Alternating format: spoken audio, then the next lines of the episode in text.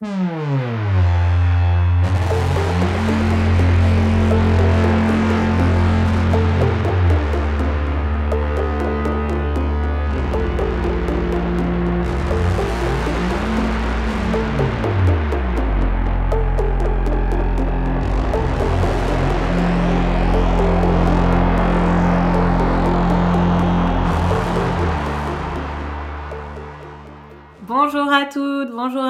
bienvenue dans cette nouvelle émission des Bibliomaniacs. On est très contente de vous retrouver pour euh, ce nouvel enregistrement. On va enregistrer plusieurs émissions aujourd'hui et on sera partiellement à distance. Normalement, vous n'y verrez que du feu, mais nous, on est un petit peu déçus parce qu'on pensait tout ensemble aujourd'hui. Mais je suis, comme d'habitude, avec euh, Eva. Bonjour à tous. Léo.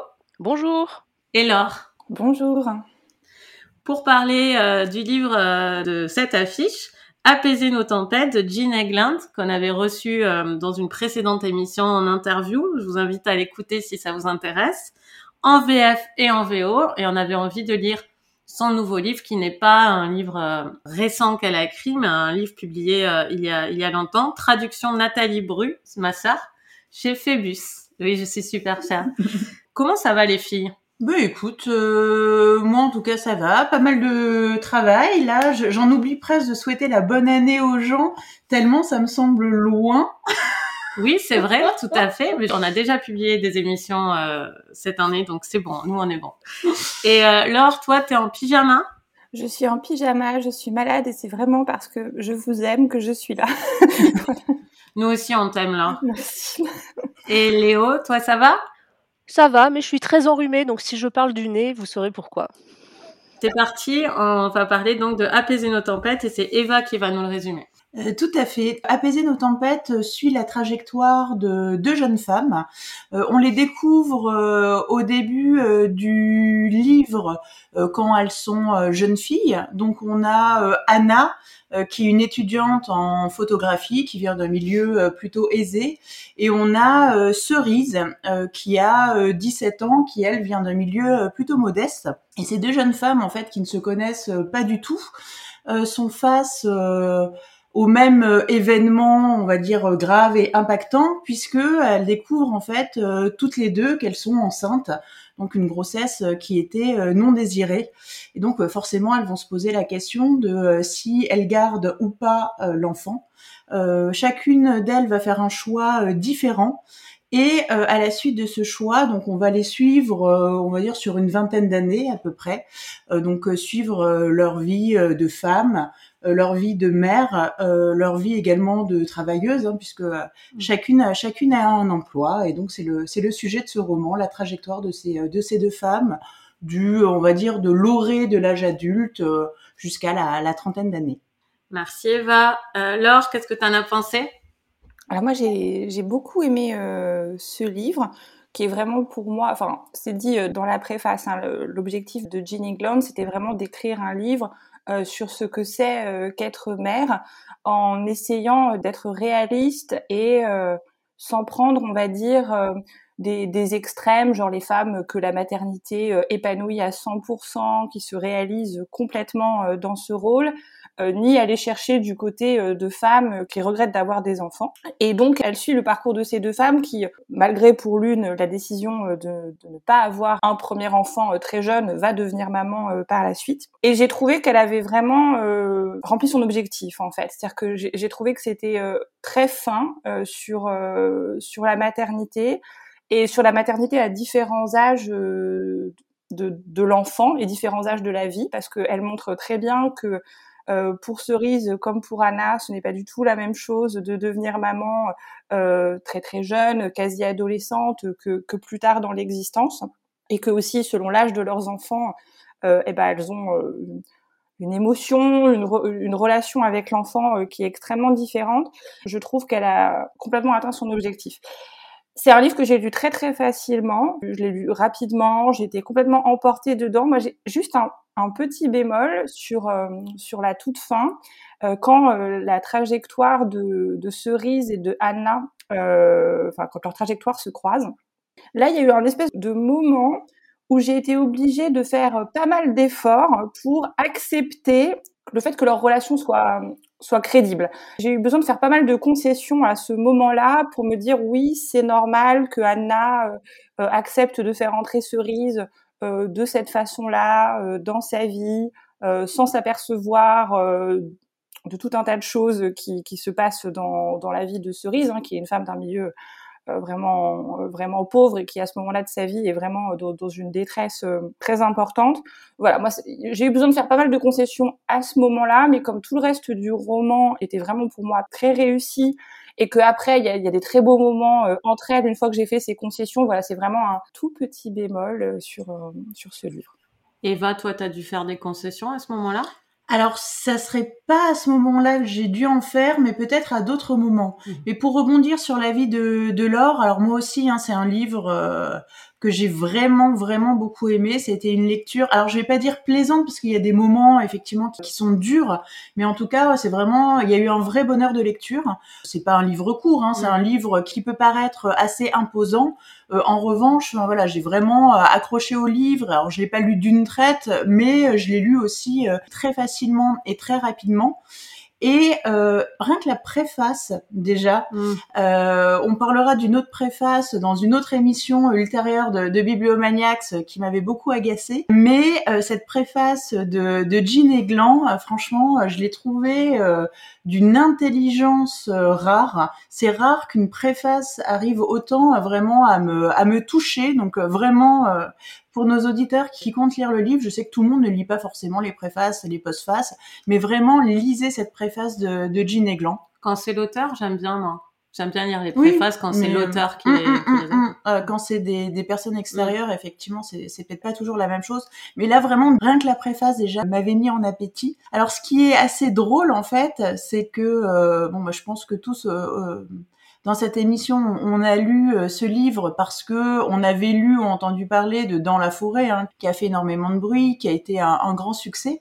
Et en fait, j'ai trouvé que les livres étaient euh, étaient très différents. Donc pour nos auditeurs qui ont lu Dans la forêt, bon, il y a ce côté effectivement euh, post-apocalyptique. là, vraiment, on ne retrouve rien de cette caractéristique dans, dans le livre. Hein. C'est plutôt un livre effectivement bah, des portraits de femmes, donc un côté aussi sociologique et, et, vraiment orienté féminin qui, qui a pas du tout dans, dans la forêt.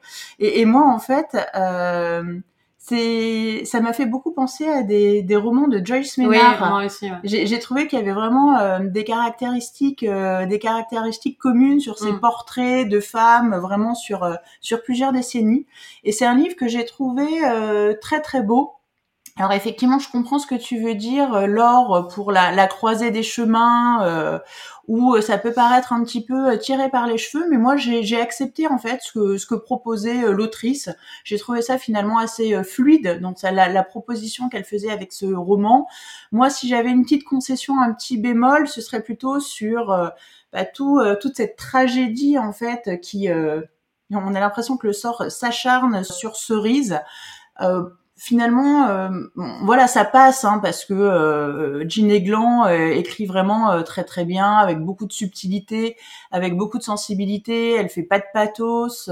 Mais je me suis dit bon, est-ce qu'il y avait vraiment besoin d'en rajouter encore d'événements graves, dramatiques, tragiques? C'est vraiment la, descente aux enfers de Cerise pour moi, finalement, il n'y avait pas forcément besoin de tout ça pour que le livre fonctionne, euh, que pour que les, portraits euh, de femmes soient réussis et pour que la rencontre, en fait, se fasse entre elles deux. Donc voilà, elle a fait ce choix. Bon, j'étais pas complètement en phase, mais finalement, effectivement, comme elle a, elle a un grand talent d'écrivain, je trouve que ça passe.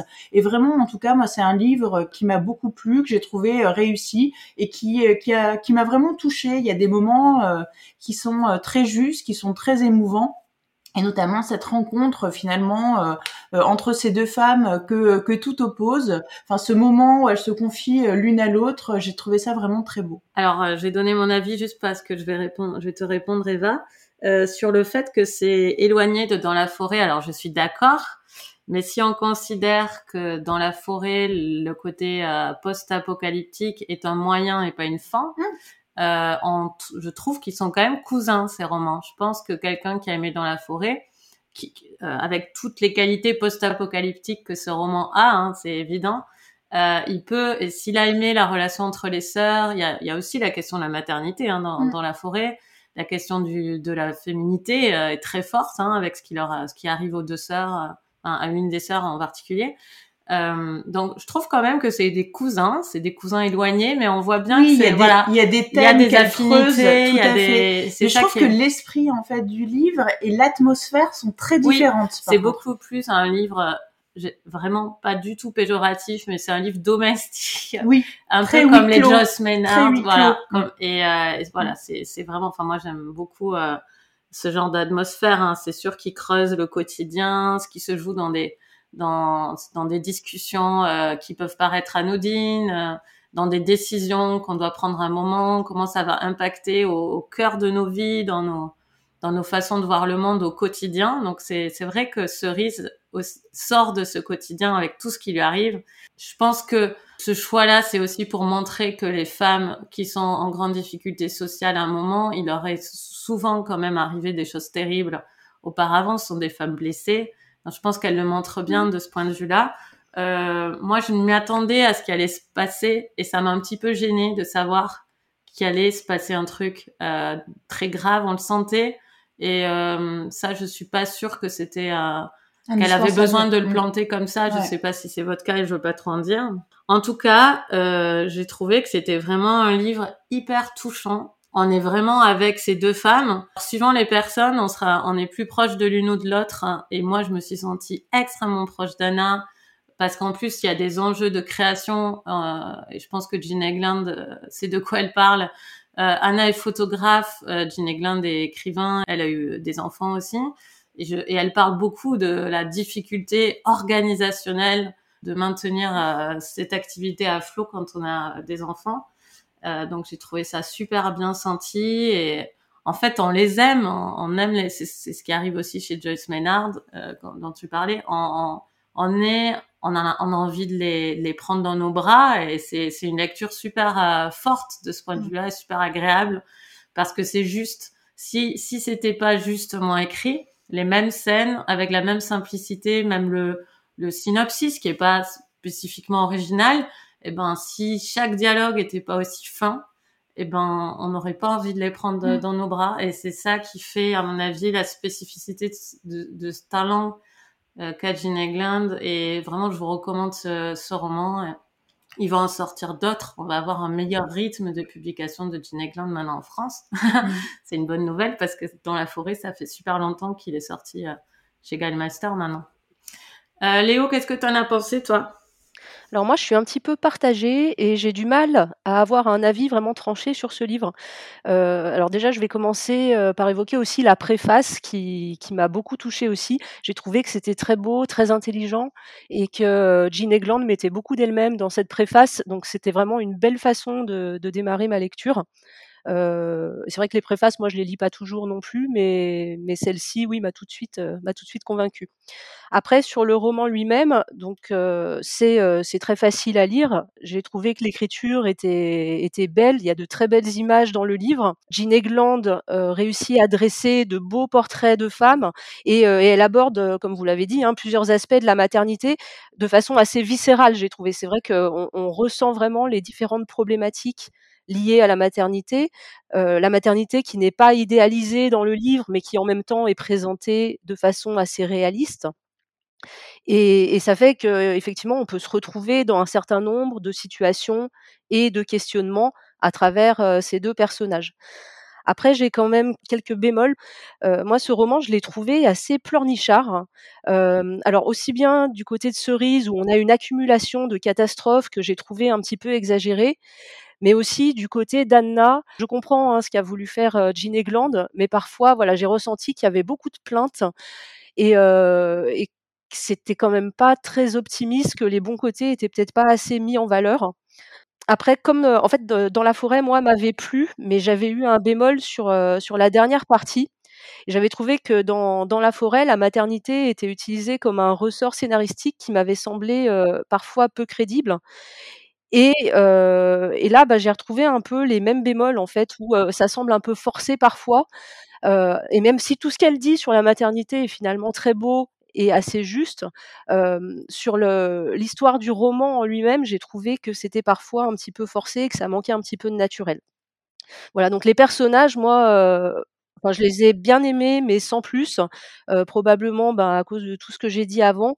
Euh, Anna m'a agacée par moments. Et sur la relation entre Anna et Cerise, j'ai trouvé aussi que leur rencontre était pas toujours toujours crédible, que ça faisait un petit peu plaquer.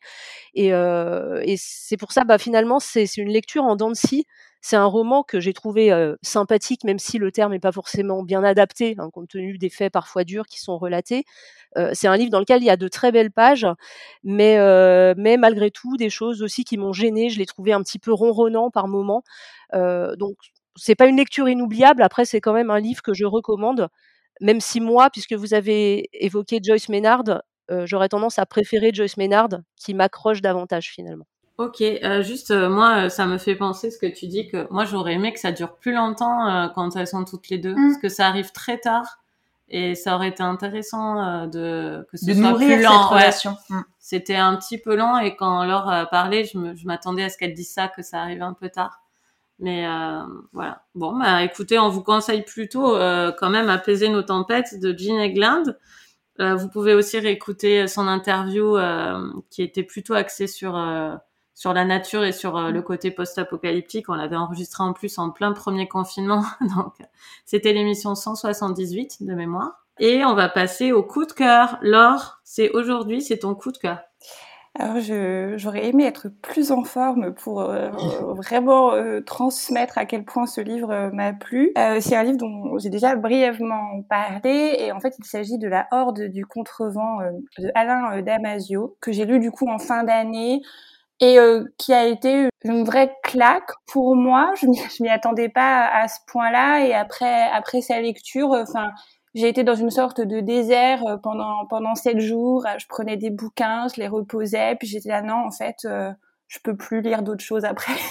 donc voilà, donc c'était vraiment un choc. Tout ça c'est pour le, le, poser. Donc pour ceux qui connaissent pas La Route du Contrevent, il s'agit donc d'un roman de science-fiction et euh, on suit une, euh, une horde euh, de 23 personnes de mémoire et leur objectif, c'est de marcher contre le vent, des vents qui sont bien plus sournois et protéiformes que le vent que nous connaissons nous.